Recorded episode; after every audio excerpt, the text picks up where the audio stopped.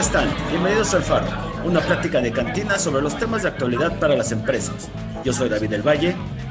Yo soy Abraham Marcos. Yo soy Carlos Carrillo. Y nosotros somos Saure, la firma de consultoría número 8 en Latinoamérica, charlando con ustedes desde Querétaro. Comenzamos. Hola chavos, ¿cómo les va? Buena tarde. Hola, hola. ¿Cómo están? Buenas tardes, ¿cómo les ha ido? Todo muy bien, todo, muy bien. Gracias a Dios. ¿Qué vamos, ¿Qué vamos a platicar hoy, Charlie? Este, ¿qué les parece el partido de rugby? Ah, estuvo muy peleado, ¿eh? Estuvo muy peleado. Sí, sí, sí. A, a, decir verdad, yo pensaba que el outsourcing era un tema más interesante, pero hablemos de rugby, ¿no? Hablemos de outsourcing. Oye, yo vi, yo vi lo que se publicó y el otro día estuve en alguna charla al respecto. Y, yo me quedo básicamente con, con dos temas ahí. Uno, eh, que la gente está muy preocupada por el costo de cambio, ¿sí? Este, cuando, cuando en general creo que si tú tenías a tus empleados en un outsourcing serio, en Manpower, un Adeco, etcétera, pues el costo de cambio debería ser marginal. Eh, y el otro tema relevante es que eh, hay, dudas respecto de qué deberíamos considerar como especializado o no, qué se relaciona con mi negocio y no como para juzgar qué temas puedo o debo mantener fuera, ¿no? En un esquema de outsourcing o incluso dentro de mi propia empresa de servicios, en un outsourcing. Son, son los dos grandes asuntos que yo rescaté. No, no sé ustedes qué, qué perciben.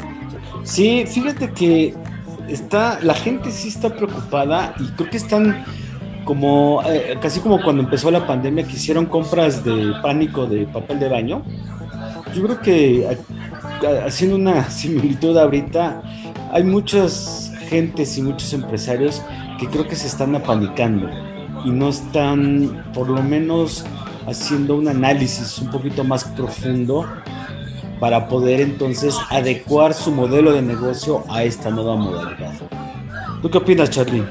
Sí, es correcto. Hay una especie como de, de, un, de miedo universal y de pánico que, que está nublando mentes. Eh, hay que aclarar que, bueno, eh, ya llevamos un tiempo, eh, digamos, suficiente de, de análisis.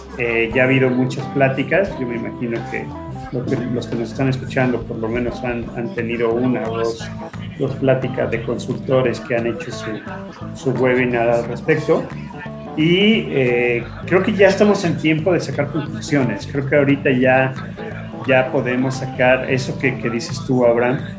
Pues ya soy, prácticamente ya es, es, saber por dónde irnos, ¿no? Ya no hay, ya no hay ahora sí el, este, el trancazo de primer, de, de primer acercamiento donde uno este, del tope queda aturdido, ¿no?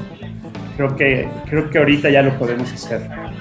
Eh, lo, que, lo que yo percibo relacionado con el costo y me gustaría escuchar su, su opinión es que eh, pues tener un empleado cuesta su salario, cuesta la seguridad social, eh, básicamente el, el, impuesto sobre nóminas tal vez del estado donde, donde está, pero pues eso cuesta en el outsourcing o cuesta donde lo, lo relocalicemos ahora. El tema de prestaciones pues nada más compensa el salario. Entonces, a mí me, me, parece que el costo incremental será el costo de administración interna, pero no debería haber un costo importante en el cambio. ¿Qué, qué opinan o qué perciben ustedes de, de lo que han visto? Fíjate que sí coincido contigo en el costo incremental, pero fíjate que hay un tema también acorde a todo esto, es que si nosotros los, los empresarios veníamos de, de tener una, una, una, de las empresas del grupo que era la generadora de, de, efectivo y donde se generaban las utilidades, ahora que en teoría esta subcontratación ya está un poco más reglamentada y, y momento algunos de los, de los cambios que hicieron, deja, dejan entredicho uno, primero el miedo del insourcing que creo que ya está regulado y parece ser que está permitido. Y por el otro lado, pues el APT1, que creo que también hicieron algo bueno en cuestión de la limitación o un, ponerles un tope máximo al reparto de utilidades.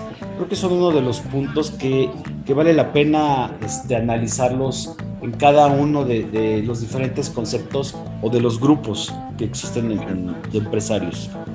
Sí, es cierto, ese, ese, tema no lo toqué. Sí, Charlie. Sí, es correcto, pero también yo creo que, yo creo que el pánico real, eh, digo, nada más hay que ver los números de, de, la, de los factureros, cuánto, cuánto ganaban al año, que son cifras verdaderamente infames.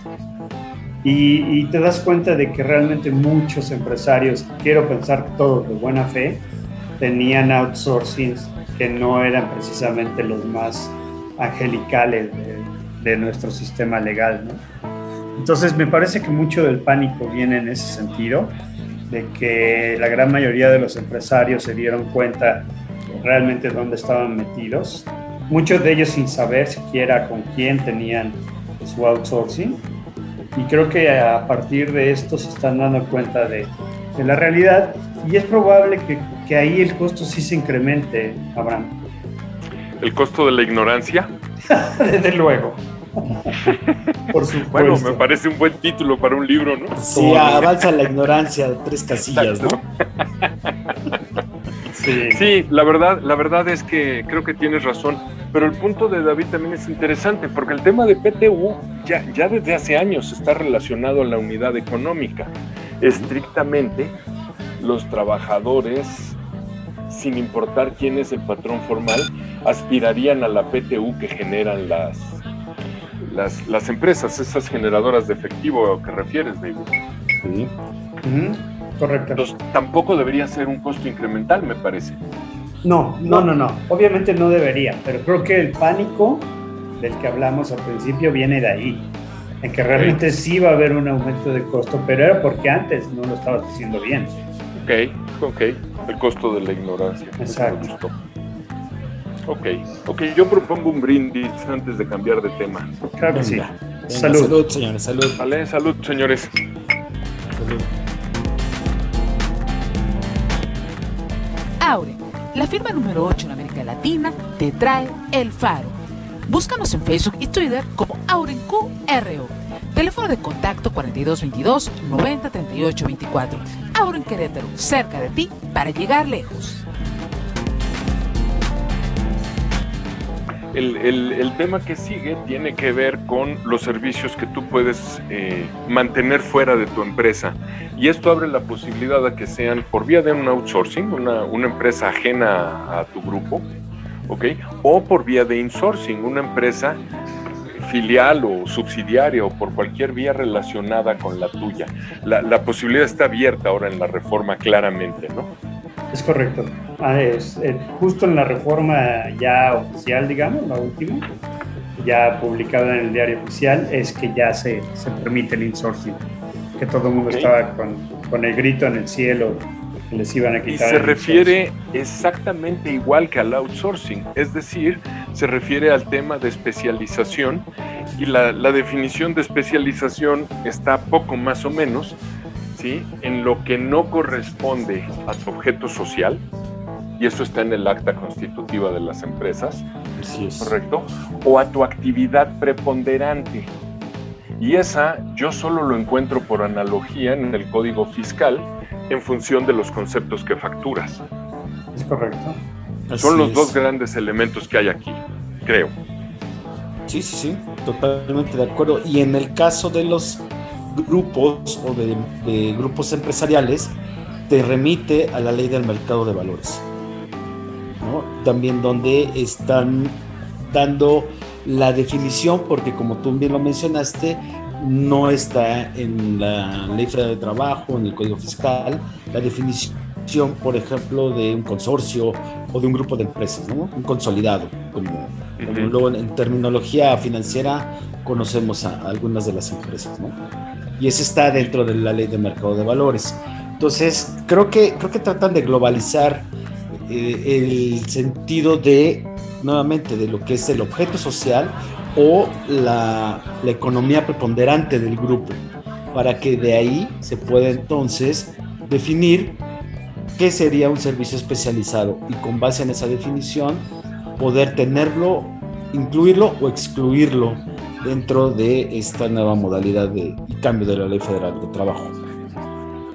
Ok, eso es cierto, pero esa referencia, aunque no, no son los temas que planteábamos, esa referencia al mercado de valores, a mí me crea una, una cierta confusión, porque hay, hay empresas que son personas físicas que desarrollan negocios de, de, regular o gran tamaño que estarían fuera de la definición, solo por ser personas físicas, por ser Abraham Marcos dando facturas por su operación.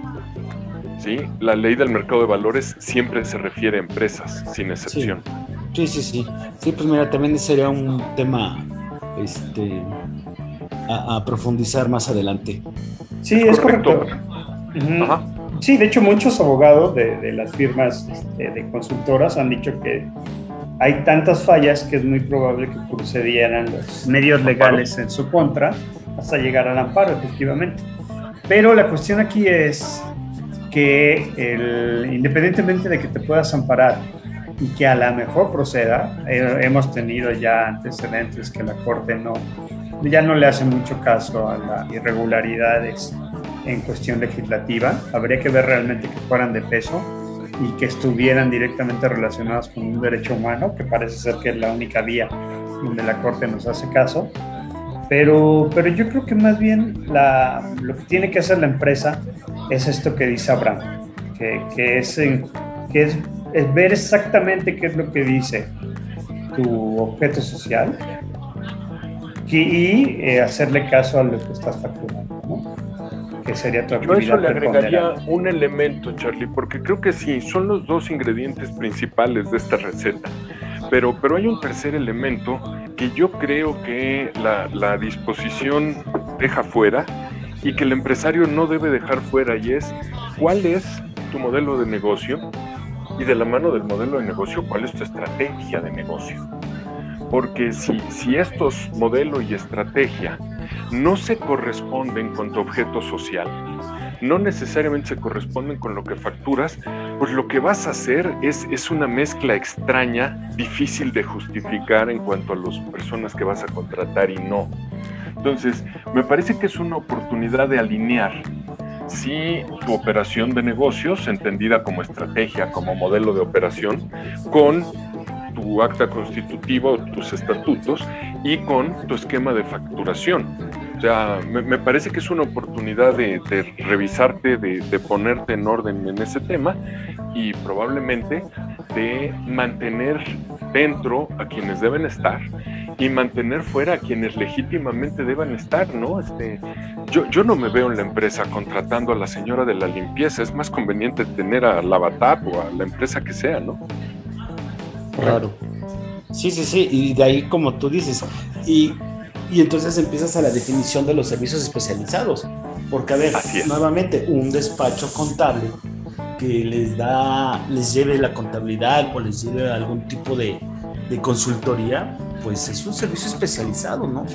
Y entonces, este, hay empresas que son muy, muy hechas a la letra y, y, hay conflictos, ¿no? Con algunos, algunos despachos, porque en el caso, por ejemplo, de que ya está sucediendo, del caso del, de, del IVA, pues te están queriendo retener un 6% cuando te necesitarías cumplir algunos requisitos que hoy día es un servicio especializado y creo que no se cumplen esos requisitos para la retención del IVA como un ejemplo, ¿no? Sí, es cierto, la reforma ya, ya eliminó esa retención pero, pero lo que planteas es cierto, ¿no? Es que ante la ignorancia, una vez más, pues las empresas de manera conservadora retenían. Y al fin que tú lo vas a acreditar, ¿no? Es, es fácil. Y si no, pues no haces negocio conmigo. Máxime que soy doña Coca-Cola o soy cualquier empresa de estas superpoderosas a las que todo el mundo les quiere vender. Claro. Entonces... Yo creo, yo creo que, o sea, ya dentro del análisis de, que hemos hecho, a mí me parece que es muchísimo más fácil cambiar un acta constitutiva que meterte en todo el, en todo el problema de, de, mandar a todo el mundo a un outsourcing ¿no? o a un servicio especializado más bien.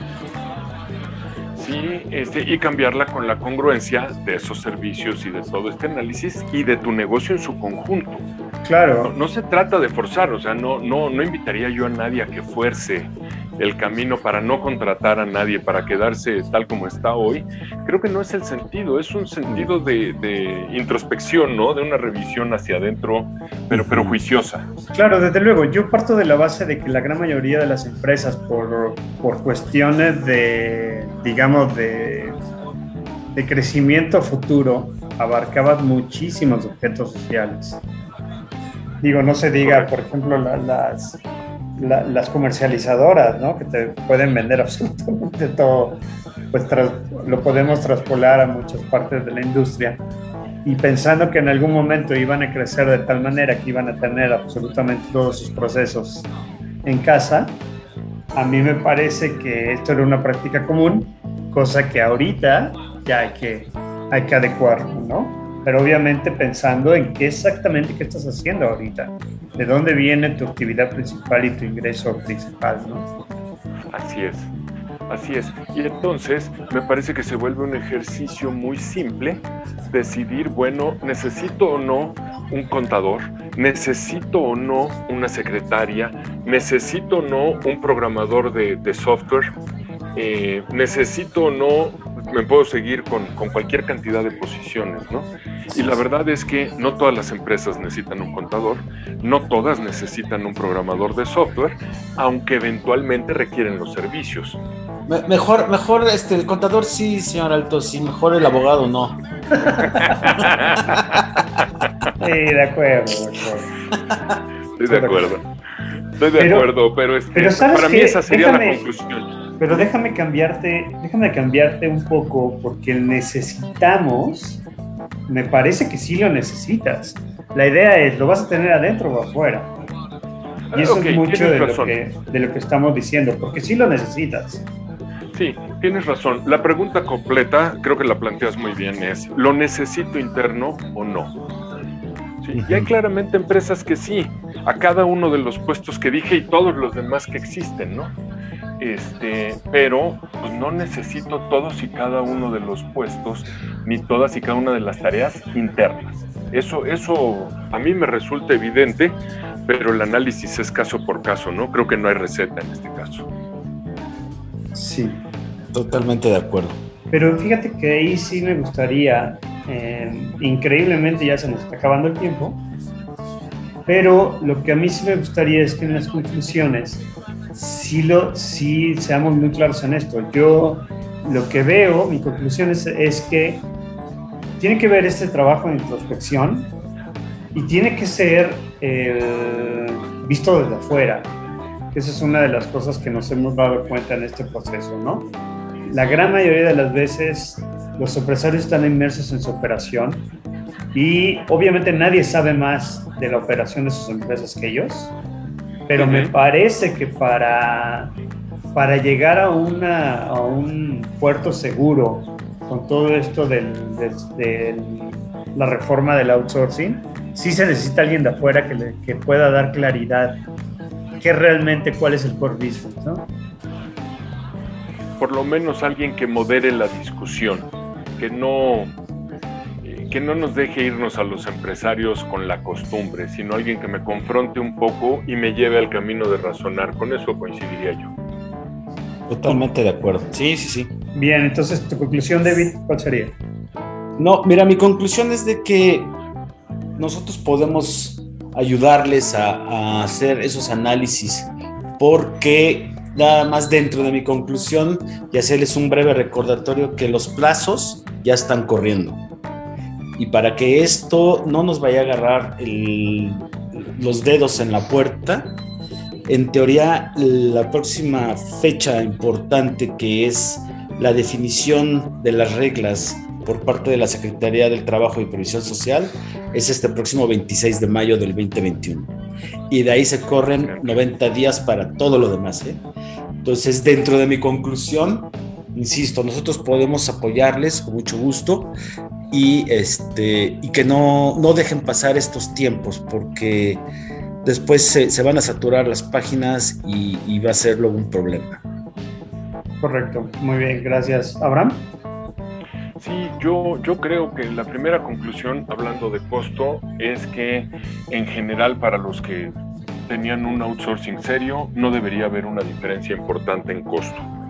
Y el segundo es, es que de nuevo me parece una oportunidad para hacer este ejercicio hacia adentro de análisis, de ajuste y en función de ese análisis hacer los, las definiciones de lo que quiero y debo contratar interno y lo que debo mantener externo. Creo, creo que es una buena oportunidad, eso es lo que concluyo. Excelente, perfecto. Bueno, pues salud, señores. Salud. Salud, salud y muchas gracias por la charla. Muchas gracias. David, ¿nos dices las, redes sociales? Claro que sí. Este, por favor, síganos en Twitter como AurenQRO, AurenCro, y en Facebook estamos como Auren Querétaro. Perfecto. Muchísimas gracias. Nos vemos en la que sigue. Gracias. Gracias, saludos. Saludos.